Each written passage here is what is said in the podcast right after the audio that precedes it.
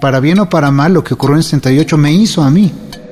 La educación y no la represión. Para nosotros significaba eso, que la universidad en pleno estaba con nosotros. La sociedad civil cambió y muestra de ello fue lo que sucedió en el terremoto del 85. Otra vez a la calle, otra vez la calle es nuestra porque las autoridades no tienen ni idea.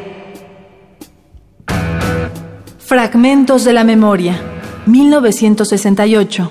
Voz y disidencia.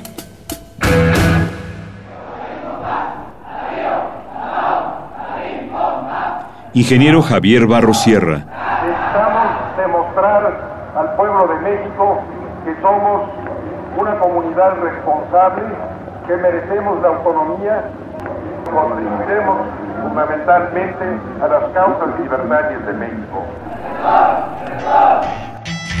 Miguel Ángel Granados Chapa. El trabajo del rector Barro Sierra como reformador académico ha quedado un poco nublado por su participación política en el 68, pero los cuatro años de su rectoría fueron cruciales para el cambio académico en la universidad.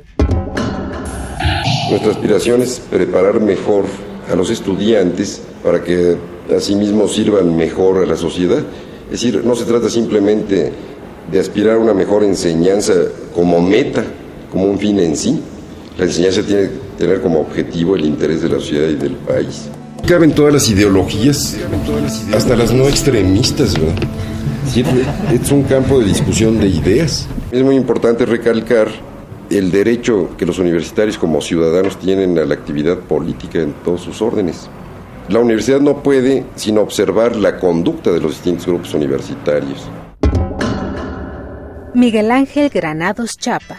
Luego el rector fue consecuente consigo mismo cuando esta capacidad de expresión que él había alentado se manifestó en la universidad y fuera de la universidad durante la movilización de 68.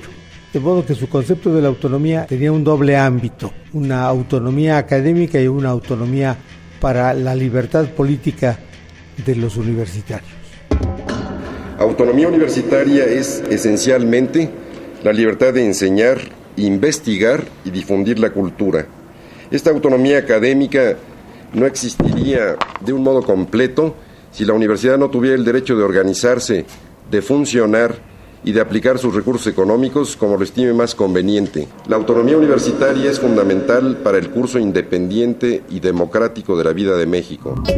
Y hemos de legarles a los jóvenes nuestra experiencia y transmitirles que su examen de la realidad nacional será incompleto en la medida en que olviden el pasado, en que asuman una visión mágica de la sociedad y de sus instituciones, y en que, creyendo estar al lado del pueblo, abandonen su obligación de prepararse para servirlo. Ingeniero Javier Barro Sierra, 1915-1971, rector de la UNAM entre 1966 y 1970. Radio UNAM, Experiencia Sonora.